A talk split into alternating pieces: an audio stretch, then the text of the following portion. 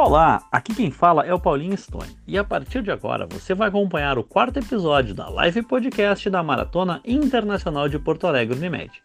Neste quarto episódio, eu bati um papo com o Sérgio Rocha, que é jornalista, é o editor do canal Corrida no Ar, o principal canal sobre corrida de rua no Brasil.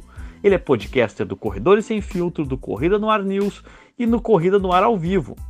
Ele foi o criador do Contra Relógio no Ar, o primeiro podcast sobre corrida no Brasil. Ele foi diretor de arte da revista Contra Relógio entre 2006 e 2014. Muito obrigado aos nossos parceiros, a Unimed, a Doces Guimarães, a Biscoitos Orquídea, ao Café Três Corações e ao Barra Shopping Sul por proporcionar este podcast. O nosso podcast também está disponível no Instagram, arroba Maratona Internacional de Poa, e no canal da Maratona Internacional de Porto Alegre no YouTube. Fique conosco! Vamos iniciando agora a live da 37 Maratona Internacional de Porto Alegre Unimed, versão virtual. Ó, já tá o Sérgio, já apareceu pra gente na tela ali. Tudo bem, Sérgio? Boa noite. Tudo bem, Puyol? Como é que estão as coisas? tudo certo, tudo certo. Agora não tem mais cabelo, né? Mas tudo bem. Somos dois agora não temos mais cabelo, mas tá tudo certo. O cabelo desistiu de mim faz tempo já. Beleza, Sérgio. Hoje a gente vai conversar aqui com, com o Sérgio Rocha, que é jornalista, é o editor do canal Corrida no Ar, o principal sobre corridas aqui no Brasil, é podcaster do Corredor Sem Filtro, do Corrida no Ar News, Corrida no Ar ao Vivo, foi o criador do Contra Relógio no Ar, o primeiro podcast de corrida no Brasil, foi diretor de arte da revista Contra Relógio. Então vamos bater um papo muito legal aqui para os nossos parceiros a Unimed, a Doces Guimarães, a Biscoitos Orquídea, o Café Três Corações e ao Barra Shopping Sul. Vamos lá, seu Sérgio Rocha, tem um monte de, de pergunta para te fazer.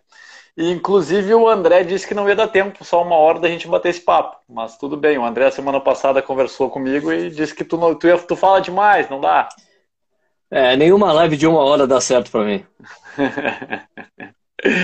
Beleza. Me diz uma coisa, eu faço sempre a primeira pergunta é como a corrida de rua entrou na vida da pessoa né? Porém, para ti eu quero perguntar primeiro quem é o cachorro louco do skate downhill?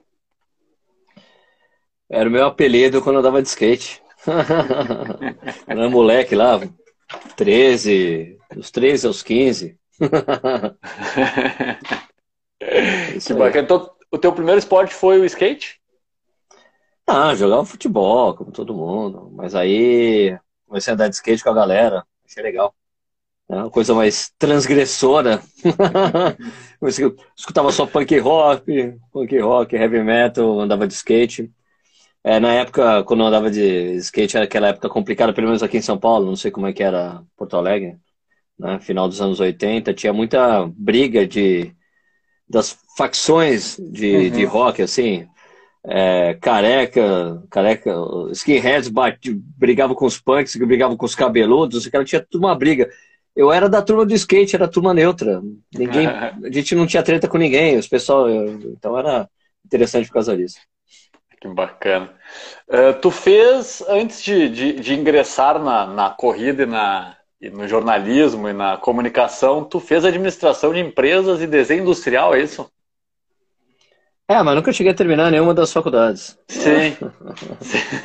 Experimentando coisa, cara, a gente vai procurando um caminho aí, né? Ainda bem que acabou dando certo no final das contas, né? Porque se eu fosse pensar lá, quando eu era mais moleque, eu ia estar tá fazendo o que eu estou fazendo hoje, eu ia dar risada. Não tinha. Não foi na, nada, na, nada. O que eu entendo na minha vida, assim, que nada foi premeditado. Nada. Foi tudo meio que olha, é legal isso aqui, vou fazer isso aqui. Não que eu planejei fazer tal coisa, que isso acontecesse de tal maneira que desse certo. Eu nunca imaginei que eu ia correr maratona também. Então é muito, é muito divertido essa história. Que bacana, que bacana. É um negócio que foi acontecendo devagarinho. E o que, que veio primeiro, a corrida ou a música? Não, a música tá comigo desde moleque. Eu toco violão desde os 5 anos. Ah, gosto muito de música. A música tá presente na minha vida o tempo todo. Bem, tem, é meio que inevitável. Vira e mexe, eu toco violão, pego minha guitarra, faço umas brincadeiras aí, toco algumas coisas, às vezes no canal. Ah, eu queria, a música, com a música eu queria o sonho, né? Era dar certo, é, dar certo como uma banda. Eu não, eu não fui, eu não segui o caminho de vários amigos, né? Que dá para na música dá para você ter vários tipos de trabalho como músico, né? ser músico de estúdio, ser produtor, ser compositor, ser letrista. Tem vários. O, o, o campo é muito amplo. Mas eu não queria o, o, campo amplo, eu queria a banda que desse certo, fizesse sucesso com a banda. Então, é difícil, e é a parte mais difícil de todas, né? Então, não rolou, fiquei ali, do, fiquei levando do lado. Eu gosto de tocar, né? Então, Corredor Calhorda, que, por exemplo. Eu acho, que eu, eu, acho, eu acho que eu toco direitinho, assim. Eu não. É, assim, eu, é, eu queria o Tomás assim, eu corro direitinho, eu toco direitinho, eu não, não faço. Nada que eu faça é excepcional. É tudo bem. Ok, assim, é bem ok. Tipo, eu não acho. Eu me, nunca me achei um tremendo guitarrista, mesmo na época que eu estudava muito. Nunca me achei um tremendo guitarrista, nunca me achei um tremendo corredor. Eu sempre sou um cara mediano, um cara assim, de boa. Um cara normal, um cara regular, um cara que, como normal. todos nós. Exatamente. Eu não, eu não excedo em nada. mas eu gosto, mas eu me dedico, faço as coisas direito.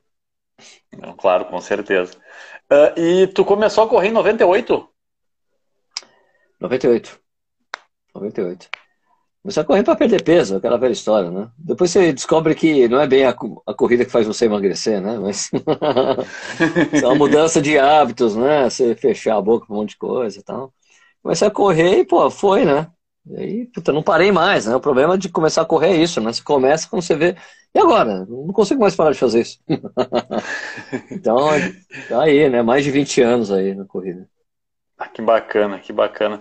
E tu passou por outras, outros locais, outras revistas antes de chegar na, na Contra-Relógio? Como é que foi isso? Começou a correr na Contra-Relógio? Começou a correr antes? Como é que foi essa, essa imersão no mundo da corrida?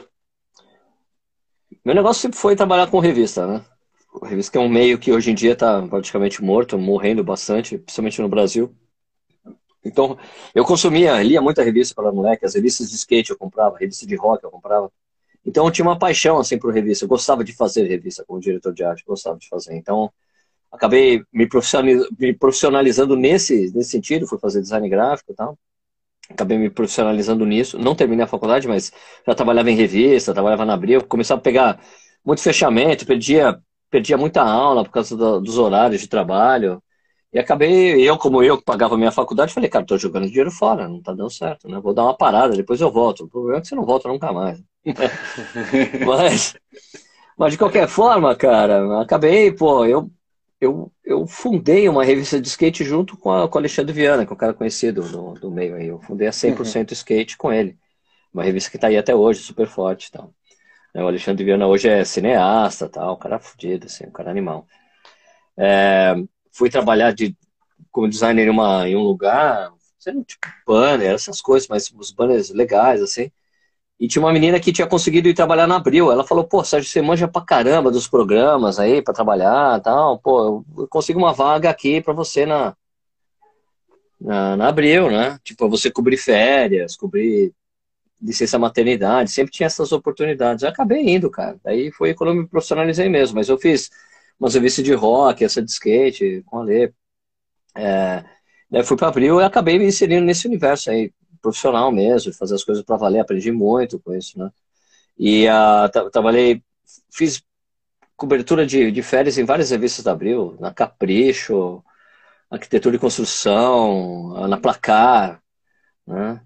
E acabei depois indo para uma. Fui fazer um. Estava precisando de uma pessoa numa revista, fui lá trabalhar na revista Brava, uma revista super bacana, é, na época, uma revista de arte e tal. Trabalhei lá, fiquei lá um pouco, o pessoal, a diretor de arte falou pro, pro meu chefe que ela tinha gostado de mim. Falei, pô, chama o Sérgio para trabalhar aqui, pô, eu gostei do trabalho dele. Daí acabei ficando lá, cara. Trabalhei na Brava um tempão, depois virou República, depois virou Primeira Leitura, e daí acabei indo trabalhar na Isto é Gente, uma outra revista, uma revista tipo era People brasileira, né? Uhum. Trabalhei bastante tempo lá, é, como chefe de arte, foi um aprendizado foda, assim, porque a revista era semanal, então era bem trabalhoso, era bem foda, assim. Só que eu já, já, já, tinha começado a correr naquela época. Já corri, já corri, comecei a correr na Bravo. Uhum. E eu me lesionei lá, quando eu tava na, na, na gente, eu acabei me lesionando porque aumentei o volume de uma hora para outra, assim, né? Queria de 50 km por semana para 80. Não deu certo, eu me lesionei, daí fiquei um tempo em casa. E como a, na Isto é, eu chegava para trabalhar às duas da tarde. Uhum. Na Isto é Gente. E, então eu fiquei com as manhãs muito livre. Eu treinava tipo 9, 10 da manhã, porque às vezes eu chegava de madrugada, uma, duas da manhã em casa. eu tava com tempo livre e falei, cara, vou fazer um projeto gráfico para Contra-Relógio, que era uma revista que eu, que eu lia, né? Eu lia a O2 e a Contra-Relógio. Eu achava que o design da Contra-Relógio podia ser mais legal. Eu fiz o um projeto gráfico, mandei um e-mail pro Tomás, Tomás, olha, é, eu gosto da revista, mas, poxa, eu acho que nada, nada contra quem está fazendo a revista aí, a parte gráfica, mas eu acho que podia ser bem melhor. Mas mais do que falar é mostrar alguma coisa. Fiz um projeto aí, se você gostar, vamos conversar. Aí ele respondeu assim, vamos conversar então. aí fui lá, larguei a gente, fui trabalhar lá na Conta Relógio, fiquei quatro anos ali. Foi muito bacana. A Conta Relógio que eu fiz o um podcast, né? Sim, exatamente, lá, exatamente. Foi lá que eu tive a ideia de fazer o um podcast, né? E foi o podcast Contra Relógio no Ar, que realmente foi o primeiro podcast de corrida, isso sem dúvida nenhuma. É um podcast que foi muito bem sucedido. A gente tinha 8 mil pessoas escutando por semana o episódio, era muito legal. Mas o Tomás pediu para a gente parar de fazer podcast, que achou que estava atrapalhando a revista. E na verdade, ter parado com o podcast foi, foi o que fez eu começar o Corrida no Ar. E pro YouTube, falei, bom, vou pro YouTube então.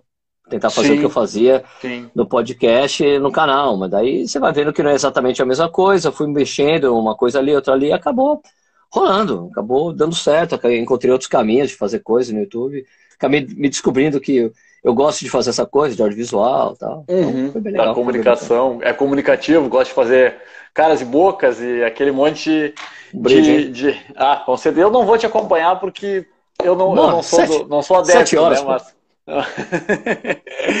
mas tudo bem. Happy uh... hour. e me diz uma coisa, tu criou o guia do tênis na conta relógio, né? Sim, sim. Criei o guia do tênis lá com o Tomás, na, na filosofia de que precisava botar as pessoas para treinar com tênis, correr pelo menos uns 100 quilômetros e falar para a gente que, que, que ela tinha achado. Foi bem bacana isso. Foi uma coisa bem legal de fazer. Mudou um pouco a cara do que se fazia na época. Na revista não se fazia, era só release do livro. Então, é, era legal. Foi, foi, foi, foi uma coisa bem bacana de fazer, né? Então, tinha uma coisa bem opinativa era uma edição bem legal da revista, com muitos tênis, né? Puxa, era bem bacana, gostava de fazer. Era bem legal. É, eu fui assinante da revista bastante, sou assinante da revista até hoje, uh, e, e, o Guia do Tênis foi um negócio revolucionário, assim, era meio, era meio que a, a poucas, poucos locais tinham informação sobre o tênis, sobre a altura de tênis, sobre amortecimento de tênis, e aquilo lá foi, para mim, assim, foi um negócio bem revolucionário no mundo da, da corrida, quando começaram ali, ah, melhor, a escolha do editor, a escolha do melhor uh, tênis mais. Me fugiu a palavra. Melhor competição. Que, tá. Exatamente, que mais evoluiu e tal. Achei bem. Era uma coisa bem bem bacana mesmo. E o podcast. Tão, eu, diria, eu diria que não era tão revolucionário, porque a gente meio que se inspirou no, no, no, no, no que a Runners World americana fazia. Né? Sim, sim, então, sim, sim. Mas no Brasil foi. foi... Foi uma pegada brasileira, assim, era diferente. A gente se inspirou no, no, no guia do tênis americano, mas a gente fazia de uma forma diferente. E o, e o podcast, eu lembro que quando ele começou, ele, tu tinha que entrar no site. Se não me engano, tu entrava no site da revista, baixava o episódio e tocava Sim. ele depois no, no Media Player ou no iTunes ou em algum lugar assim, algum player. Mesmo assim, 8 mil pessoas escutavam, cara. Eu, eu, eu, eu era uma dessas 8 mil pessoas. Era muito legal. Era legal porque era um programa mesmo, né, cara? Era com quadros, uhum. era praticamente um programa de rádio pronto, de uma hora, assim, com vários é, com entrevistas, né? Tipo, dicas de coisa, lançamentos, falava o que, ia ter na, na revista do mês. Era muito bacana, cara. A gente falava de ranking, falava das provas que a gente ia, que a gente corria. Era muito legal. Foi uma fase muito importante para mim. Tipo, eu acho que, como eu editava o podcast, isso me ajudou muito na hora de começar a editar vídeos no YouTube, porque eu, eu edito o vídeo muito baseado no áudio, mais no áudio do que na imagem sabe? É meio, uhum. Muito por causa do podcast, né? Eu me lembro até que uma época você falou, ô Sérgio, eu não consigo encontrar essa música de abertura aí do podcast em lugar nenhum, e era tão legal essa versão de Carruagem do Fogo, rock and roll. Eu falei, ah, você não encontra em lugar nenhum porque fui eu que fiz. Pedi para um amigo meu gravar bateria num estúdio aqui perto de casa e a gente eu gravei as coisas. Eu falei, você não encontra porque eu te mando aí. eu queria colocar na prova tal. que bacana, que bacana. Isso é, isso é, isso é, é, o, é o negócio do cara ser músico, youtuber, eh, podcaster, tudo, né? No, no, mesmo, no mesmo, na mesma, na mesma pessoa. E como é que foi ali em 2013, quando tu abriu o canal do, no YouTube, tu resolveu que ia viver do YouTube? Como é que foi tomar essa decisão? Como é que foi o apoio da família? Como é que foi essa, essa evolução? Pô, na verdade, Paulinho, eu não, não tinha muito noção do que eu estava fazendo, não, entendeu? Porque eu não sabia se isso dá certo. Só, é, é, quando a gente acabou o podcast, é, muita gente ficou pedindo para que a gente continuasse a fazer, mas o podcast tinha um problema que ainda tem hoje, hoje é menor, né? Porque os podcasts estão muito populares, é que não tinha como ganhar grana, né? Porque uhum. não adianta você fazer um canal no YouTube se você se dedicar totalmente a isso sem ganhar dinheiro. O, o, o, podcast era a mesma coisa, só que o Tomás não acreditava no podcast. Como é que eu vou fazer, continuar fazendo podcast? Porque a gente tinha que pagar a hospedagem do podcast. Isso até algum tempo atrás era assim, agora não mais.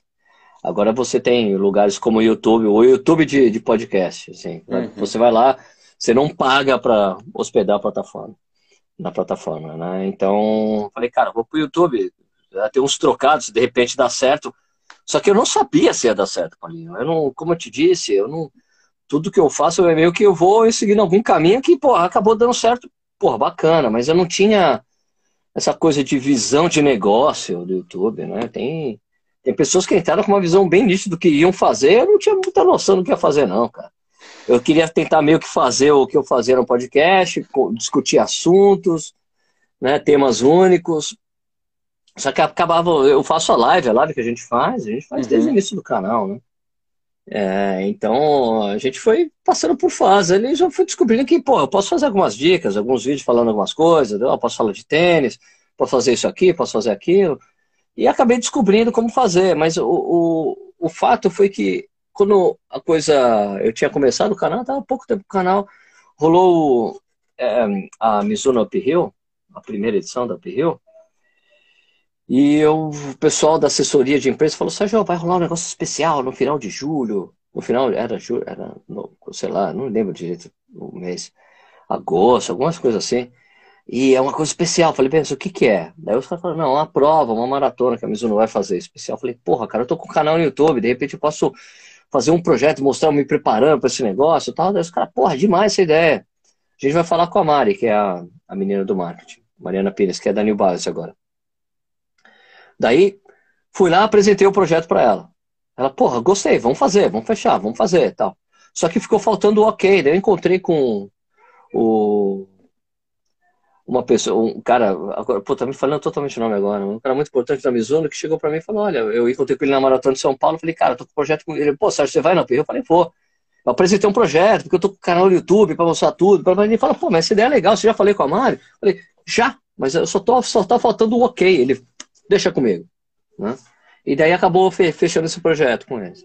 Na sequência, o Chris Kittler, que era da. que foi o cara que fundou o Ativo no Brasil, ele estava trabalhando no, na Latin Sports como diretor de marketing. E ele entrou em contato comigo e falou: Sérgio, eu achei muito legal o que você está fazendo. Você não, a gente queria fazer alguma coisa com você. Daí eu acabei fechando o negócio com ele de falar das provas da Latin Sports, né, que tinha meias e maratonas no Brasil, né, e correr as provas também. Então, quando eu fechei essas duas coisas, que tinha grana, falei, cara, tem um caminho aqui bacana para eu ir, né? Que eu posso, que isso aqui pode dar certo. Que eu comecei a dar, tem a possibilidade de ganhar grana. E daí, ao mesmo tempo, quando rolou esses dois, fechou esses dois lances aí, é, a minha irmã, a minha mãe tinha falecido fazia uns três anos, e a minha irmã queria comprar a minha parte do apartamento, porque a minha irmã estava morando no apartamento da minha mãe, que era da minha mãe. E ela comprou essa parte do apartamento, foi um, puta, uma grana legal, eu falei, cara, com essa grana, eu consigo, com essa grana que a minha irmã tá me dando, eu consigo me sustentar por um ano sem e, e, o que entrar no canal é lucro. Então eu vou me dedicar, vou mergulhar fundo nisso aqui. Daí foi quando eu comecei a investir mais em equipamento, entendeu?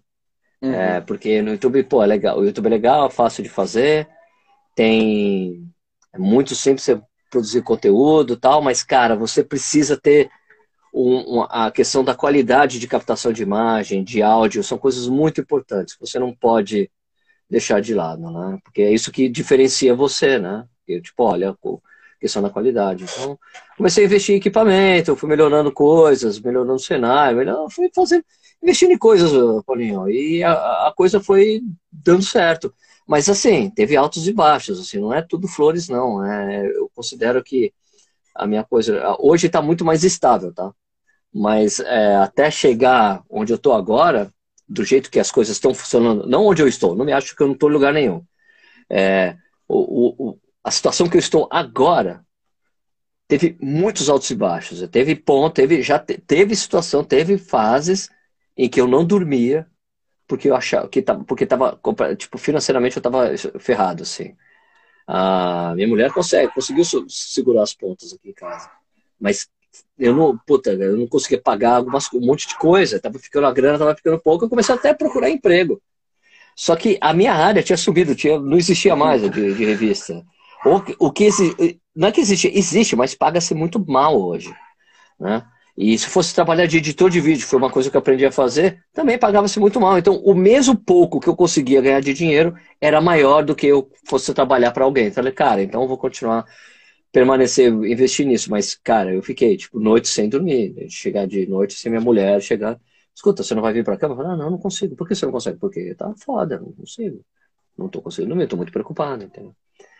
Mas eh, depois as coisas começaram aí, foram bem, e agora tá muito legal. Só ah, eu já tiro um, um, tem dinheiro só do YouTube que já é bacana, não é muita coisa, mas já é muito legal. Sim. Aí tem as coisas da, da, da e as coisas que acabam vindo com com a credibilidade do canal, né? principalmente das coisas que, que eu faço, mais opinativas, é, tem a coisa do, do, de notícias, né, do news, que é muito bacana, que eu gosto Sim. muito de fazer, né, e as coisas, do, e, e eu, talvez eu acho que o grande diferencial que eu, que eu talvez tenha, que eu acho, assim, em relação aos outros canais, que muitos são meus amigos mesmo, muitos amigos, são bem amigos meus, é que antes de começar no YouTube, eu já tinha uma história na corrida, é, com Sim. atletas, com organizadores de prova, com treinadores. Eu já, eu, eu já era do meio de corrida, né? Eu já era Sim. conhecido. Não é que eu, eu não comecei do zero e fui crescendo devagarzinho. Quando eu cheguei, comecei o canal, já era o Sérgio do Corrida no Ar. Era Sim. o Sérgio do podcast, o Sérgio da Contrarrelógio. Uhum. Era o Sérgio do podcast. Então, isso me ajudou muito no início, entendeu? Mas aí, e... mas de qualquer forma, mas de qualquer forma, eu a, a, o conhecimento que eu tenho hoje e a brodagem que eu tenho hoje com atletas, com treinadores, com organizador, de prova é infinitamente maior do que quando Sim. eu comecei, sem dúvida. Né? Essa foi uma relação que cresceu muito, hoje de muito respeito com todo mundo. Apesar de muitos organizadores terem, terem ficaram muito bravos comigo no início da pandemia. Porque eu tava sendo um muito realista. Nós, nós, vamos chegar lá, nós vamos chegar lá, nós vamos chegar tá. lá nessa, nessa, na parte da pandemia. Uh, seguinte, tu começou a correr, agora só voltando um pouquinho no tempo, tu começou a correr em 98 e quanto tempo tu demorou para correr tua primeira maratona? Corri minha primeira maratona numa cidade que eu não gosto muito de ir, quase nunca vou, mas a minha primeira maratona foi a maratona de Porto Alegre em 2006. 2006. 2006. Pô, 12 anos de corrida, 12 anos de trecho antes de. Eu vou dizer assim, eu vou dizer assim, eu corro desde 98, mas eu comecei a correr mesmo para, tipo assim, eu passei, tipo, comecei a correr em 98 tinha uma fase que corria, corria bastante, outras vezes corria menos, corria mais, treinava um pouquinho, mas treinamento sistematizado de corrida mesmo, com o treinador, com assessoria, isso começou em 2003. Hum. Então foi depois de três anos de treinamento mais, vamos fazer assim, daí eu fui lá e corri a maratona. Porque eu queria correr uma meia. Falei, eu quero correr uma meia, vou pegar o treinador. Sim. Daí comecei Sim. a treinar na Forneira One, daí eu fui correr a maratona de Porto Alegre. E estreou para quanto na maratona? Eu acho que eu fiz 4 horas e 8. 4 e 8. 4 e 8. E quantas vezes você já correu aqui? 4 e 8? Quantas vezes você já correu Porto Alegre? Cara, porra, Paulinho. A maratona? É, tem, tem, tenho... tem, a meia, tem a maratona, né? Teve várias participações em meia sim. também, né? Sim, sim. Tem vezes que eu fui pra meia, mas a maratona de Porto Alegre eu devo ter feito umas 5 vezes. É, eu tenho, porque assim, eu tenho esse 4 e 8 em Porto Alegre, depois eu tenho 3 e 36, tenho 3,45.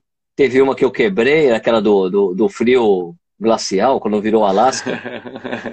Acho que umas cinco vezes, Paulinho. E uma, eu, e uma eu quebrei.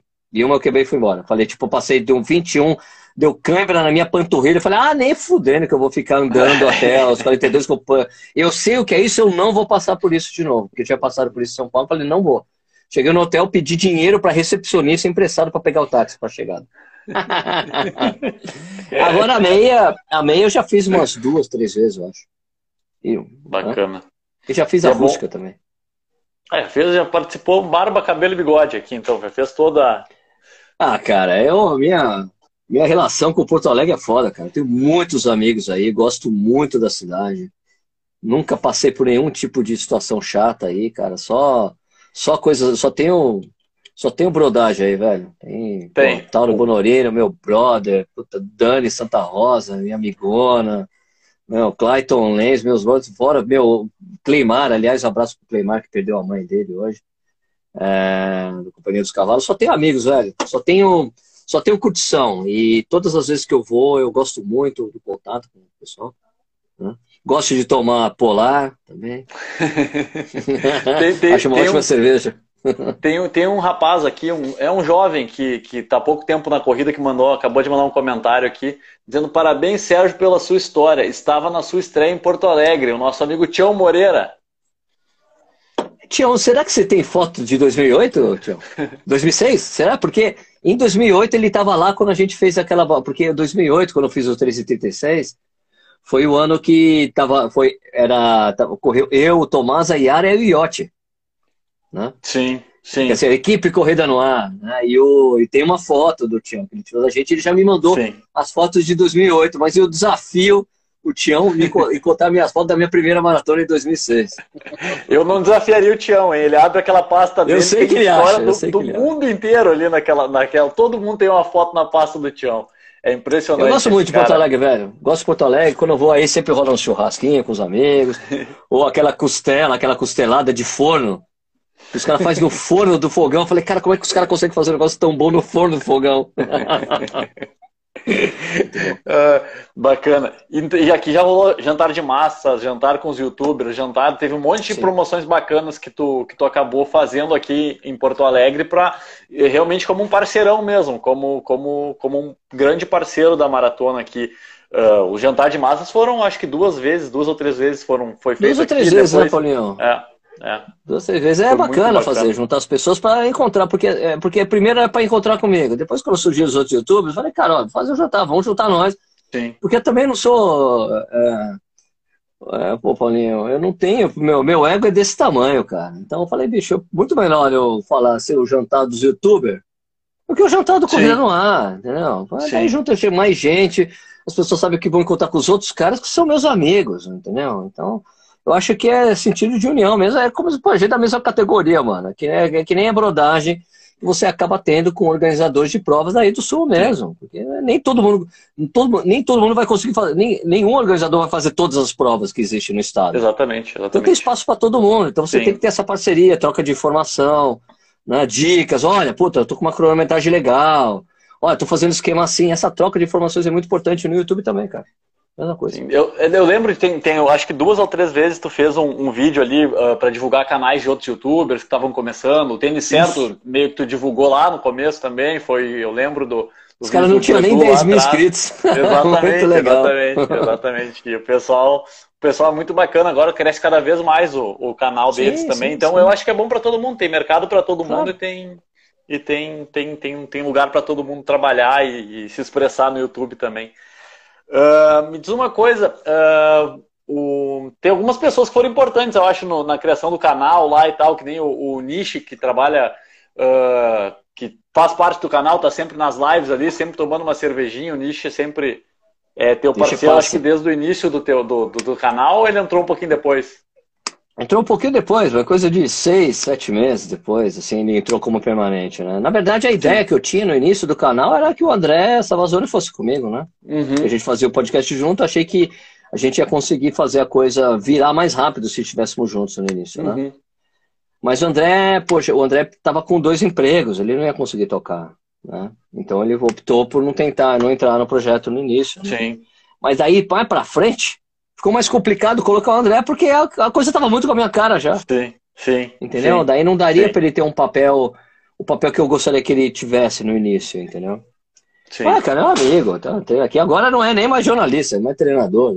É, exatamente. Semana passada a gente estava falando sobre isso, a gente falou sobre, sobre essa, essa troca, essa, não a troca, né? Mas essa, essa evolução, essa, essa vontade de ser treinador também que o André que o André acabou desenvolvendo com o passar dos anos e com as experiências que ele tem no, direto no, no mundo da corrida, né? E a gente o jornalismo está do... jornalismo tá acabando, velho. Aí ele entendeu que, tipo, preciso ir para outra coisa. E, pô, como ele gosta bastante correr, Sim. corre bem e tal. Tá lá. Tá indo bem lá como treinador, tá indo bem. Bacana. A tua, a tua, antes lá a gente falou do, do teu do guia do tênis que tu iniciou na contra-relógio. Como é que foi a tua passagem para ser uh, editor do corrida do, do, do guia do tênis até ser um corredor minimalista? Ah, não, do minimalismo foi mais que uma experiência, foi meio que uma experiência, Paulinho, porque eu estava lesionado, tive uma lesão na preparação para a maratona de, de Punta del Leste, que foi a segunda Punta del Leste que foi, pô, eu tava puta, na ponta dos cascos, cara, tava correndo muito bem naquela época. É, só que daí comecei a ter um choque no glúteo, né? Aí foi uhum. é, cada pisada, cada encostada, desculpe, cada toque no, no calcanhar. Toque no solo. Cada toque no solo dava um choque no glúteo. Falei, cara. E daí eu falei, meu, mas assim como corredor, todo corredor que se preza teimoso pra cacete, falei, meu, eu tô treinando, tá tudo pago, foda-se, vou continuar isso. mesmo. Fui super bem treinado. Só que, cara, no meio da eu passei, fui correndo com um grupo até, o, até os 10 quilômetros. Fui com um grupo bom que tava aí, tipo, encaixei os que o pessoal tava correndo, sei lá, acho que era assim, o pessoal, se eu me lembro, se eu posso estar errado, a gente tava correndo a 4,50, 4,55. Eu tava ali, pô, se, se, o grupo ficar junto aqui, mano, sensacional. Chegou na meia, todos pararam. Caralho. Ela me ferrou, né? Aí me ferrou. Né? Me ferrou. Falei, cara, fiquei sozinho. Ficou uma mina correndo com um cara de bike, só que ela começou a puxar o ritmo. Falei, cara, não consigo. E daí tava doendo já, dando choque no esquerdo. Aí começou a ir choque pro direito. Aí, porra, velho. Tinha passado a meia super bem, né? Falei, pô, vou fazer abaixo de 3,30, fácil.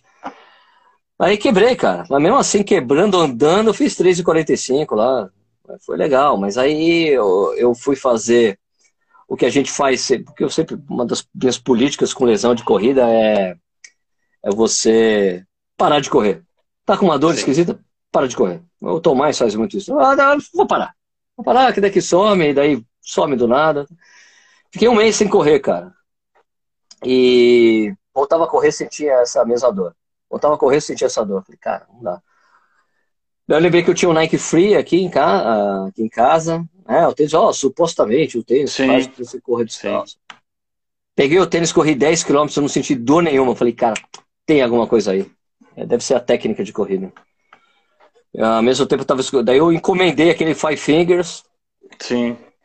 Escutei, escutei o livro é, Nascidos para Correr, porque eu tava, tava escutando mesmo, era tipo audiobook mesmo. Eu escutava indo pra revista, voltava.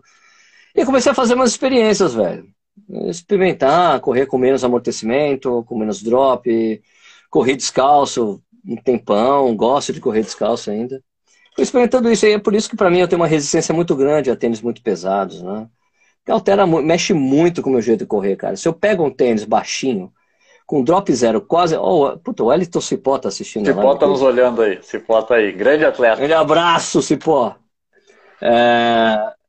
Eu, cara, se eu pego um tênis drop zero, muito baixinho, sai correr, cara, eu corro super bem. Se eu pego um tênis super de 300, 330 gramas, um Nimbus da vida, eu não consigo, velho. E minha cabeça vai pro Beleléu, assim, pô, eu tô mal. Não, cara, o tênis afeta muito o jeito que eu corro, cara. Então, para mim, o tênis tem que ser leve mesmo. Então, o tênis passou de 250 Sim. gramas, ele pesa muito no meu pé, não dá. Entendeu? Sim, o drop e baixinho... Daí tô acostumado com isso, acostumei com isso, velho. Agora, Sim. a técnica de corrida mudou, né? Então, sempre quando começa a correr com tênis um pouco mais alto, de vez em quando, acaba aparecendo alguma, algum problema depois, sabe? Uma pré-lesão. Falei, porra, velho, não dá, tem que correr com tênis baixo. Né? Sim. É, isso é individualidade, né? Individualidade biológica mexe, mexe com, a, com a técnica de corrida. E eu acredito que entra uma, uma outra parceira tua aqui do, do canal ali, tá sempre junto contigo, tá no livro, que é a Raquel Castanharo. Sim. Ah, não, a Raquel, quando eu encontrei a Raquel, a gente já tinha, a gente tinha essas convergências já, né? Uhum. É legal porque ela apareceu no canal para dar o suporte mais científico, né? Para as coisas, assim, que eu acredito também, que eu também boto fé e tal. Sim. Eu achei legal. E a Raquel é uma pessoa que cresceu muito nesse meio, né? Sim. Ela fazia, escrevia para o atleta, escrevia para o portal que eu tinha do Corrida no Ar, depois com os vídeos do Corrida no Ar, então deu bastante certo para ela, né? Ela é uma pessoa muito dedicada, muito estudiosa, muito inteligente, então isso ajuda também, né? O fato... eu acho legal, ela tá com um consultório só dela agora, lá em São Paulo. Legal pra caramba, eu acho ela sensacional, eu gosto muito dela. E corrida e cerveja combinam ou não? Claro. É só você tomar depois, né? Não antes. Tem uma galera falando sobre a corrida e cerveja nos comentários aí. Então. Cara, cerveja, cerveja é não tomar com excesso, velho. Tem que tomar cerveja e tem que ficar embriagado. Eu não fico embriagado de cerveja, eu tomo cerveja. Né? Ali fazendo... Duas coisas, é que nem andar de bicicleta. Dá para você passear, dá para você fazer força. Beber é a mesma coisa, dá para você beber ou dá para você fazer força e ficar bêbado. Eu, raramente eu fico bêbado. Muito raro. Socialmente, socialmente. Eu gosto de trocar ideia, tomar uma cerveja com os amigos, conversar, dar risada. Pô, legal. É um, um baita pós-treino. O... Já tomei cerveja com atletas que eu não posso falar o nome. Atletas profissionais, que não posso revelar o nome. Já tomei, já tomei cerveja com o Ronaldo da Costa, já tomei uma com o Daniel Chaves. Sabe? Já tomei vinho com o Paulo Roberto de Almeida Paulo. Cara, os caras são é. normais, os caras são que nem nós. A diferença Exatamente. é que a profissão dos caras Exatamente. é essa, os caras correm pra cacete. Exatamente. E me diz uma coisa, da onde é que vem esse. esse uh, eu acredito assim que são poucos os, os youtubers ou influenciadores ou instagramers, como queiram que, cham, de que chamem, uh, que fazem, que tem um olhar mais para o atleta de elite também, para divulgar. Tu te importa lá no Corrida do Ar News em divulgar lá, bah, o cara, o fulano de tal, a keniana, tal, tal, é histórico. Falar um pouco sobre atletismo, falar sobre corrida uh, de atletas profissionais tal, que é uma coisa, é um viés um pouco diferente do que, do que a maioria do, dos youtubers ou dos influenciadores acaba, acaba pegando. Da onde é que vem essa veia? Vem da contrarrelógio essa vontade ou vem do amor pelo, pelo esporte mesmo? questão das amor lives, inclusive, de, de Valência, amor de... Pelo... É amor pelo esporte e o jornalismo mesmo puro, assim. Mas olha, eu acho que tem gente que fala também. Quem fala também? O, o Ruivo, o Ruivo fala. Sim, o, o, fala bastante. O Telinho, que eu chamo de Telinho, que é o Renan Teles. Sim, né? sim, sim. Os sim. dois falam, né? O, o Ruivo fala bastante sobre isso. Mas, cara, eu, eu, eu sempre fazia a transmissão alternativa de, de prova. Eu adoro sim. fazer isso, velho. Adoro. É, o, o Cipó falou que não tomou cerveja com ele ainda. Falou, Cipó, é só chamar, mano. É nóis. é nóis. É, eu gosto de fazer, Paulinho, e eu acho importante a parte de, de, notícias do universo da corrida que eu faço no Corrida News, acho muito importante, porque não tem mais revista, os portais não têm mais força, e eu acho legal o Corrida News fazer notícia também dar minha opinião sobre coisas, né? Ter essa, essa coisa, essa notícia é, jornalismo mais opinativo, né? De você falar a sua opinião sobre as coisas, de abrir espaço para organizadores, ou fazer, falar, ou meter, a, meter o pau em alguém, meter alguma coisa que deu errado. Sabe? Eu acho que é importante ter esse espaço, as pessoas sabem que, pô, vão encontrar isso no canal, entende? Eu acho. Sim. Eu gosto pra... e, e, e, dos quadros do Corrida no Ar, Corrida no News é o que eu prefiro fazer, que eu mais gosto de fazer. Disparado. Me dá um trabalho do cão mas eu adoro. mas é a parte mais sabe, que, me, que, dá, que dá uma satisfação enorme, cara, de eu ir atrás de informações, sabe, de falar com atletas e treinadores que eu conheço para ter algumas outras coisas, sabe? Por exemplo, o negócio lá do tênis da, que a, a Sarah Hall usou depois da, uhum, lá na Maratona uhum. de Londres. Bom, eu falei com o cara mais ferrado que tem na Adidas que conversa com os atletas de elite para perguntar, cara, o que aconteceu? Porque ele é do, do grupo de estudos da da World Athletics para liberar tênis ou não, fazer o. Ele faz parte Sim. daquele grupo. Falei, como é que passaram aquele tênis? Então, nem eu tô entendendo. Você sabia que essa coisa é complicada. Falei, falei com um cara animal. Tenho, eu tenho umas relações legais assim nesse mundo, sabe? Então Sim, eu gosto muito de fazer fizeram... e gosto de dar uma opinião. Mas, cara, mas tem uma coisa muito importante também nessa, Paulinho. Eu faço isso sozinho. Então, eu não sou imune a erros, de falar às vezes coisas erradas, de errar o nome de alguém. Sim. Isso acontece, meu pô. Mas, cara, eu faço sozinho esse negócio. Às vezes eu fico sujeito a erros, né? Mas tudo bem. Sim. Vale a pena. É, eu, eu só no comentário falar assim, ó, errei tal coisa. Alguém fala, Sérgio, você viajou, Sim. falou o nome errado. Puta, foi mal. Sim. Não, mas é, é, é né, é, eu acho que acredito que seja um, entre aspas, um globo esporte da corrida de rua, porque a gente não tem, a gente que vive, que gosta, que ama o esporte, não consegue encontrar muita informação nacional sobre. Tem lá o Let's Run, que é um portal gigantesco que tu encontra muita coisa lá, mas, mas no, no Brasil é muito complicado de tu achar informações do pessoal lá de fora, ah, né? Ah, sim, claro. Então, eu faço aí, cara, o que eu posso. Não Sim. consigo cobrir tudo que eu faria, tudo que eu gostaria de fazer, mas, poxa, mas, por exemplo, esse negócio da, do Mundial de Meia. Soltei hoje falando do Mundial de Meia, falando de quem Sim. eu acho que, que, a gente tem que prestar atenção. Falei da equipe de brasileiros que estão representando a gente, entendeu? A gente sabe que, é, os caras têm que fazer o melhor papel possível, porque não dá para não dá para competir com o nível super forte que tem ali, Quênia, Etiópia. Sim. Sim, o, é, Uganda, foi, né? o Dani, sim. foi o Daniel, Ederson e o Gilmar. O Gilmar, Gilberto. Gilmar Lopes. Gilmar, Gilmar, né? O Gilmar. E a Nininha, o Gilmar foi a Nininha, a, a Nininha e a Andréia. E a Andréia, é. Castilho está com três atletas na. na Isso. O Ederson e as meias. O Ederson e as meninas. Exatamente. Legal, uh... eu, falei, eu, falei, eu falei exatamente com ele. Porque assim, ah, tem essa coisa, dessa coisa que eu te falo, da brodagem, pô, eu falei, tipo, como eu tava na dúvida, porque a, a CBAT não tá atualizando, não tá atualizando o site, eu vi a foto do dele, falei, mandei uma mensagem. Ele falou, puta, tem tal pessoa, tal pessoa, tal pessoa, assim, tal, tal. E mandou, me mandou até a lista dos competidores, velho. Sim. O PDF sim, da, da sim. do World Athletics. Falei, da, da World Athletics, sim. sim. Falei, puta, nem preciso é. buscar. Já mandou. Assim, eu, tenho essa, eu tenho essa amizade ah, legal, assim, com os treinadores. O Castilho é um cara que eu respeito pra cacete. Né? Ah, eu, eu adoro, sou fãzaço do Castilho. O Castilho é muito, muito, muito excelente treinador, tá louco? É, sou muito fã tá dele. Tá correndo bem, o cara. Tá, voltou, voltou, voltou a correr, tá bem. Ele chegou assim outro dia falando, não, eu tava ali correndo, ali, com, essas bananas, eu correndo tranquilamente, 5 para 1. Um, falei, Cláudio, que, que, legal escutar isso, que eu estava correndo tranquilamente a 5 por 1. Um. legal ver você falando isso, porque o Cláudio teve uma época que ele era mais gordinho, ele emagreceu pra caramba, tá correndo Sim. super bem. Muito bom, Sim. muito bom. Bacana. E o, e o Cláudio Castilho, ele trabalha tanto com amador quanto profissional, ele tem um trabalho bem, bem, bem bacana de, de, de treinamento. Sou, sou, sou Suspeito de falar porque Sim. sou fãzaço dele. Sabe quem tá treinando com ele? Hum? A Zenaide, cara. Ah, Zenaide, a Zenaide. Zenaide ela, ela estreou na maratona ele. aqui. Ela estreou na maratona aqui. Isso. A Zenaide falou, Naquele vou dar o último. de muita chuva. É. Ela falou assim, vou dar o último tiro, Sérgio. Vou ver se eu tenho. Muito legal, né? E foi treinar com ele. Falei, nossa, você foi pro cara mais sensacional, porque ele trabalha muito bem com as mulheres, né? Sim, é sim, sim. Não, a, e a Zenaide, pô, a Zenaide tem excelentes tempos lá desde o tempo do 3 com obstáculo, né? Mano, a minha é atleta olímpica, velho. Exatamente, Pronto. exatamente, ponto, acabou. Não tem, não tem mais o que falar. Tem, tem gente que fala, é, o cara foi pra Olimpíada, fez a... Atleta olímpico, conseguiu o índice. No Brasil é, é um herói, olímpico, no Brasil é um herói. Atleta olímpico pro resto da vida, mano. Exatamente, exatamente.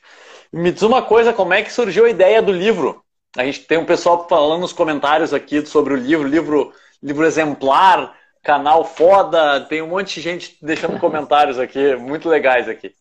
Cara, o livro, é, no ano passado, no início do ano passado, eu estava conversando com um amigo meu, é, que, que, é tipo um consultor informal do canal há muitos anos. Não sei se você sabe quem é, o Cássio Politi. Sabe quem é o Cássio Politi? De nome, de nome, de nome. Bom, ele é. Ele sempre foi consultor informal do canal. E daí eu tinha, tava conversando com ele, vira e mexe, a gente liga, eu ligo pra ele, a gente fica tipo duas horas no telefone, é legal pra caralho. eu tava falando pra ele, cara, olha, velho, eu fiz 200 camisetas do canal, vendi as 200. Ele, é mesmo? É mesmo. Escreve um livro. Eu, um livro? É, escreve um livro. Mas por que eu vou escrever um livro? Ele, sei lá, escreve um livro, cara. Se você vendeu 200 camisetas, você escreve um livro, porque o livro tem um valor muito maior do que a camiseta né, é um valor agregado para quem compra muito maior. Então, faz o livro que vai dar certo. Eu falei, mas o que, que eu vou escrever no livro? Ele fala, sei lá, o que você vai escrever? Pensa aí. daí eu falei, puta, daí desliguei o telefone e fiquei pensando, cara, e se eu juntar as coisas que eu aprendi de corrida nesses 20 anos de corrida e, e, e trabalhando profissionalmente com corrida há mais de 10. Se eu juntar essas coisas, as dicas, as coisas que eu já coloquei no canal, as coisas que eu eu já fiz, escrevi no, no blog que eu escrevi na Contra-Relógio, as coisas que eu escrevi na coluna do UOL que eu tinha. E se eu fizer tudo isso aí, fizer um emaranhado e fizer um livro. Falei, pô, já sei. Daí eu mandei uma mensagem para ele. Já sei, cara. Vou fazer um livro chamado 50 Coisas que todo corredor deveria saber. Ele, pô, Sérgio, sensacional. Essa coisa funciona super bem. Por esse, bom, legal. Manda bala. Daí eu comecei a juntar as coisas que eu tinha feito. Junta coisa aqui, blá, blá, blá, blá, blá, blá, blá, blá, não. não vai dar para ser 50. vai ter que ser 100. Por agora vai ter que ser 100. Daí fui para 100 coisas. Daí fiz isso, cara. Juntei essas coisas, reescrevi algumas coisas, acertei um ou outro lance. Mas basicamente são coisas todas que eu já tinha escrito ou feito em algum momento. E foi, cara, e eu vou te dizer assim, cara, o livro. É... Quando o livro chegou aqui, velho, em casa, uhum. a caixa, e eu abri a caixa, cara, é muito emocionante, velho. É muito emocionante. Porque essa é uma coisa que você fica trabalhando um tempão. E daí você trabalha um tempão, daí volta, vai, revisão, para 10 semanas, o cara manda a prova, você olha a prova, você aprova a prova, o cara... daí quando chega a caixa com o negócio pronto, cara, é um filho, velho. É muito louco.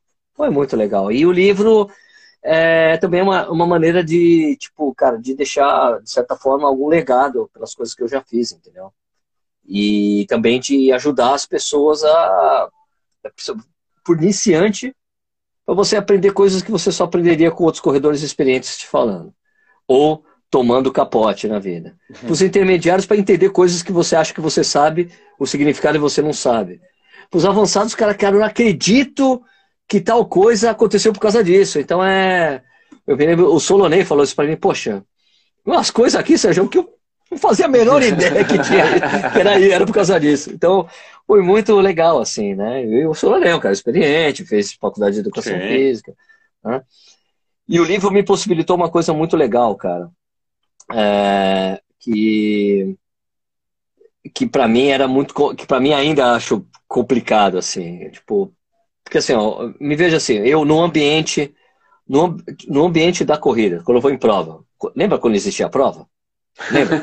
lembro, lembro, lembro. Tem uma Não. saudade. Ah, lembra quando isso acontecia, então? Sim. Quando eu ia em prova, o que acontece muito com a gente? Eu, o Edu, o Marcel, a gente tá lá na prova.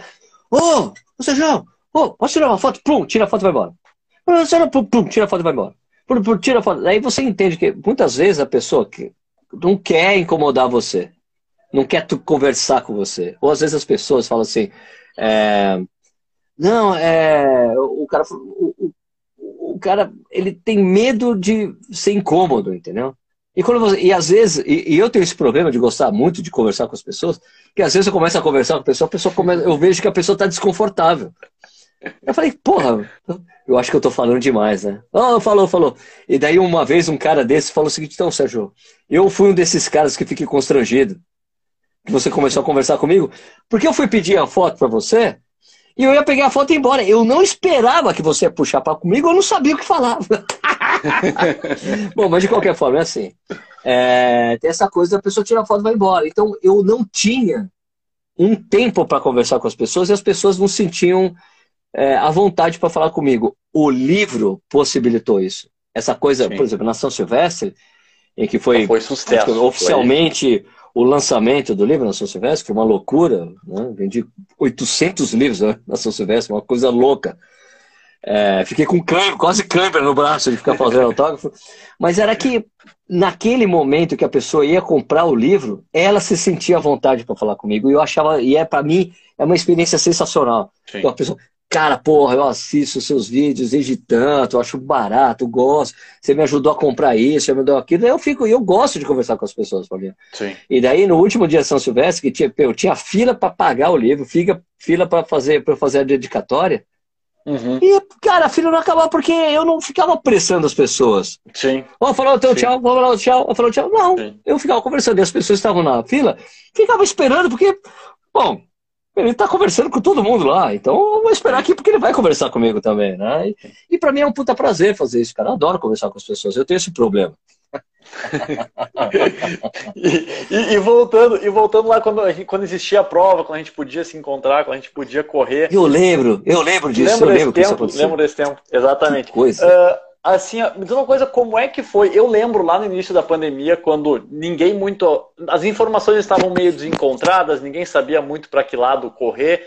E eu lembro de assistir no canal tu falar, não, olha só, sem vacina, sem, uh, sem o pessoal, sem, sem se tiver um nível controlado, não tem como ter corrida. Tu sempre insistiu nesse, nesse, nesse tema, né, que depois se provou ser o tema correto, e falou, não, isso aí vai adiar, não, isso aí vai adiar, não, não tem como, vai adiar. As pessoas me batiam. Você não Exatamente. sabe como as pessoas achavam que eu estava torcendo para que as provas fossem canceladas. Cara, eu tinha fechado parceria com praticamente meu organizador de prova do Brasil inteiro, inclusive com o Maratona de Porto Alegre, para eu vender meu livrinho lá. Exatamente.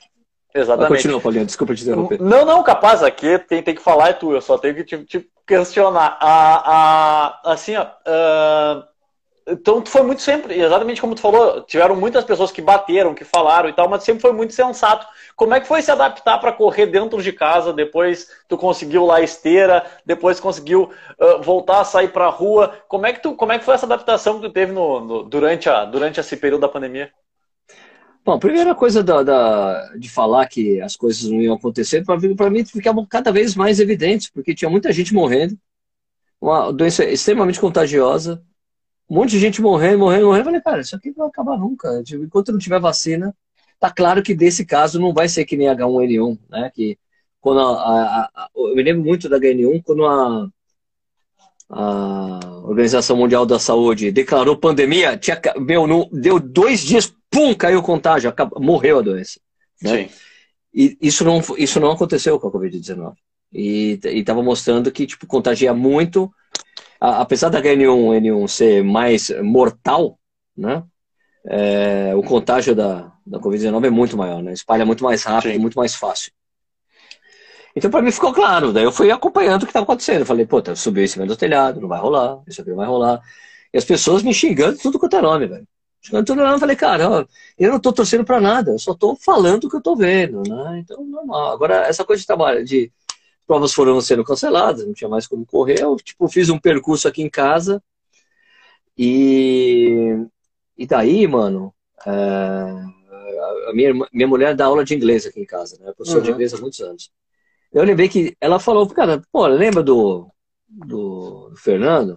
Fernando é o Fernando. O Fernando tem uma, uma marca tem uma fábrica que faz esteira e equipamentos para musculação. Por que você não fala com ele? Puta, cara. Mandei uma mensagem. Falei, não, beleza, lembra de mim. Ó, é o seguinte, cara, arruma uma esteira para mim. Eu não quero dinheiro. Eu só quero. Não, eu faço o que você quiser. Eu falo da esteira, qualquer coisa, mas me arruma uma esteira porque tá desesperadora a situação. E daí me arrumou a esteira, e a esteira é uma coisa que eu falei enfim, várias vezes que eu pagava para não correr na esteira, que eu odiava correr na esteira. E hoje estou totalmente adaptado a correr na esteira. Se bem que eu teve a, coisa do Zwift, né, que o pessoal usa muito para ciclismo. Sim. Eu consegui um, um footpod e comecei a usar o Zwift para correr, isso facilitou muito a minha vida. Eu corri, sei lá, quase 1.500 quilômetros já na esteira nesse tempo todo. Sim.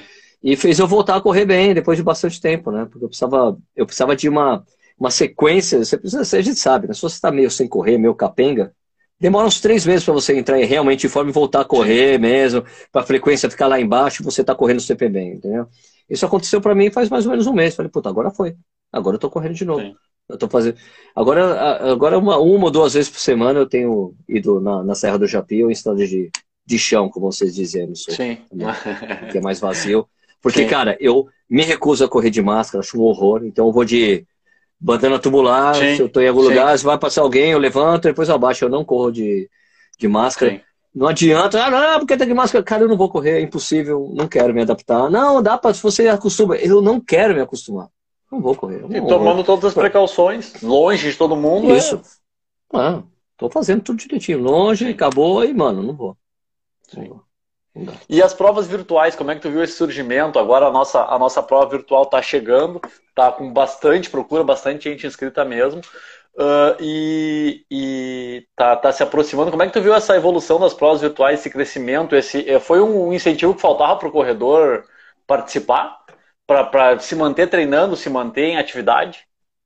Olha, cara, as corridas virtuais já estavam aí já faz um tempo, né? Eu mesmo tinha feito a maratona de Nova York virtual quando eu corri a maratona do Porto. Né? Era o mesmo Sim. dia da maratona de Nova York eu fiz, já serviu como maratona virtual. Foi bem bacana, eu acho que funcionava bastante, mas, cara, é... eu acho que a pandemia acelerou o processo de aceitação de muita gente, apesar de ter muita gente que acha horror, é ridículo, você está comprando medalha, as pessoas podem achar o que quiser, mas também tem que é entender que tem gente que se sente incentivada a fazer, é um objetivo, é você ter uma meta de alguma maneira, porque as provas é, são, ainda são pequenas, poucas, né? A gente, as provas adaptadas, elas estão começando a acontecer, mas não é Sim. com muita gente, não é daquele jeito Sim. que a gente achava, né? Aliás, essa coisa que eu falei há um tempo atrás, que eu, sem vacina, sem prova, eu falava assim, sem vacina, as provas, as provas que a gente, como nós as conhecemos, só depois de vacina todo mundo imunizado, velho. Sim, com a quantidade de participantes, né? Com Isso, é, com duas, três, Exatamente. cinco mil pessoas, Exatamente. não tem jeito, não vai dar pra fazer, né? Então, é, as provas virtuais ajudaram nisso. Eu acho que também é uma ferramenta boa para. É, que pode servir bastante para os organizadores quando as provas físicas voltarem, né, as presenciais, mas que serve como você engajar a comunidade de alguma forma. Né? Imagina, Sim. Paulinho, vou te dar até Coisa que eu já falei, assim, mas eu acho uma coisa importante. Por exemplo, o cara se inscreveu na Maratona de Porto Alegre, você faz três desafios virtuais. O desafio virtual de 25, de 28 e 32 quilômetros. Sim, Daí quando sim, o cara terminar sim. a prova, quando o cara terminar, estar aqui, ó, a sua medalha da prova e aqui as medalhas dos desafios virtuais que você cumpriu. Né? O cara sai lá com quatro medalhas no peito depois da prova, porque ele cumpriu aquele desafio, sabe? É uma forma de se incentivar e, e manter o pessoal engajado com a prova, falando da com prova. prova. Acho sim, sim. Acho uma puta sim. ferramenta legal, assim. Então é uma solução para muita coisa agora nesse momento e também para os organizadores conseguirem se sustentar de alguma forma, porque foi um mercado que parou completamente, né? Sim. Tanto que o meu amigo, eu, eu mesmo fiz um desafio virtual, né? O Rock and Roll lá, sim, Rock and Roll, da, da Chelsea, da Chelsea Sports, que é de Piracicaba, aqui em São Paulo, deu super certo esse desafio, foi muito legal. Né? Quer dizer, intenção é isso, cara. A gente quer que você corra todo final de semana, que você corra um pouco, né? Sim. A gente provavelmente come, continua no ano que vem, só que a gente vai aumentar um pouco a distância, né? Agora não precisa ser menos, pelo menos 5 km, tem que ser pelo menos uns 10, vai. né? Então a gente começa. Sim. Mas assim, é para manter e também essa temática de rock and roll, né? Camiseta de rock, assim, que é uma coisa que tem pouco, né? Então foi uma coisa que Sim. funcionou. Acho que é uma ferramenta legal e, vai, e veio para ficar. Não vai ser o mainstream, não vai ser a coisa principal, claro, Sim. quando as coisas voltarem. Mas pelo, pelo jeito que a carruagem está andando, cara, acho que prova mesmo, cara. Verdadeiramente, eu estou achando Sim. que é só no segundo semestre do ano que vem mesmo, né? É, Porque o... nas... né? É, é, é uma. É o, até o governador de São Paulo, o prefeito de São Paulo disse já que né, tem encomendado, então, mas a gente não sabe muito bem quando é que essa vacina vai, vai acontecer. Mas tem que torcer para ela sair logo, quanto antes ela sair, a gente, a gente poder voltar para aquela coisa que a gente, antigamente existia, que era a corrida de rua, né? Com todo mundo junto. Eu lembro. Inclusive, inclusive a, a, a, World Athletics agora uh, vai fazer. Sábado tem a meia maratona, o Mundial de Meia Maratona, e a, e a World Athletics vai fazer uma, uma prova virtual também, né? Pra, tinham quase 27 mil pessoas Isso. inscritas na prova, né? Na, eu não sei de pronunciar a cidade, na Polônia. Mas. Guidinha. Chama... Guidinha. Guidinha. Guidinha, é, porque sabe como, é que, sabe como você aprende a falar direitinho o nome das cidades? Tem um site chamado Forvo. F-O-R-O-R-V-O. Forvo. Nesse site, as pessoas de línguas, é, da língua nativa, falam um monte de palavras, nome de cidade. Então, eu aprendi a falar Haile Gebrselassie com um etíope falando Haile Gebrselassie. Ah, então é Haile Gebrselassie que fala. Então eu fui falar, como é que fala? Guidinha, é da Guidinha. Guidinha. Guidinha. Não, beleza. Tem um monte de gente fazendo pergunta, falando sobre o canal, inclusive o, o, o Gerson, que é da Unimed, aqui, um dos diretores da Unimed, está deixando um, deixou um comentário agradecendo, que é muito fã do, do, do Corrida no Ar. Uh, então, um abraço. Tem gente falando, bastante gente falando também sobre as provas virtuais, falando sobre, sobre o, o, como estão conseguindo se manter ativo com, com as provas virtuais. Então tá, tem bastante, tem bastante gente. Uh, maratona de Sorocaba, estão falando bastante de, dos eventos. Sorocaba, aqui. perguntaram se Sorocaba vai rolar, ela está fechada mesmo, está fechada inclusive com autorização da Federação Paulista de Atletismo. Mas se você veja bem, se a Federação Paulista de Atletismo é uma prova é, estadual, é uma prova de caráter participativo, então é uma prova que não tem aferição de percurso. São coisas que a gente aprende, né, com o tempo de corrida. Sim. Sim, For, sim. Prova chancelada pela Federação Paulista de Atletismo, ela não tem a menor obrigação de ser aferida. Sim. Isso Provas- varia de, com as federações Sim, de cada sim, estado, né? Mas a de São. Paulo é assim. Não precisa. É não, é participativo. Então, eu gosto, tipo, eu, eu provavelmente vou. Cara, o que que eu tenho feito, Paulinho? É, as provas que têm acontecido, eu quero ir. Principalmente as provas Sim. longas. Teve, final de semana passado, eu corri uma prova de 5 km aqui em Jundiaí mesmo. Tá no vídeo de hoje que eu soltei hoje, no, no- no- falando do Mundial, eu falo, eu mostro um pouquinho de eu correr nessa prova. E amanhã eu tô viajando para Caramba, agora deu, deu branco. Tô viajando para Pipa, para Praia da Pipa, que vai ter uma prova Sim. de 21 km lá, que é uma prova que é pequena. A prova no ano passado, no- nos 21 km, tinha 350 pessoas. Uma prova pequena Sim. que dá para você controlar. Então, há um bom tempo atrás, quando eu vi que a prova ia acontecer, eu entrei em contato com o organizador, velho. É, seguinte, velho, é, vai acontecer a prova? Tem autorização da prefeitura? Vai acontecer? Porque se for acontecer, eu quero ir. Eu quero ir para mostrar, quero correr e mostrar para as pessoas o que as provas que estão acontecendo no Brasil com, com protocolos. Eu não quero ficar mostrando provas na gringa com protocolo, tem que ser prova Sim. aqui. Sim, tem que ser prova Essa aqui, prova- exatamente. é. Essa prova vai acontecer com protocolo, eu vou, cara. É 21 quilômetros, daí vale para mim o deslocamento. Sim. Eu não quero me deslocar para correr uma prova de 10 muito longe, entendeu? Sim. Então conversei com o pessoal, eu vou, cara. né? Peguei milhagem, falei, meu, me arruma hotel aí, né? Me arruma inscrição que eu puta, vou cobrir a prova aí. Eu falo que eu vou, faço uma cobertura, uma cobertura. Me dá um espacinho para vender meu livro. Eu levo, vou com luvas, vou com álcool, vou com minha maquininha, com Exatamente. Magic Pack. Mas Sim. é uma, uma forma de eu ir e de encontrar com as pessoas também. É, no Sim. final do ano eu vou em outra prova que é em dezembro, que é os 21K de Bonito, no Mato Grosso do Sul.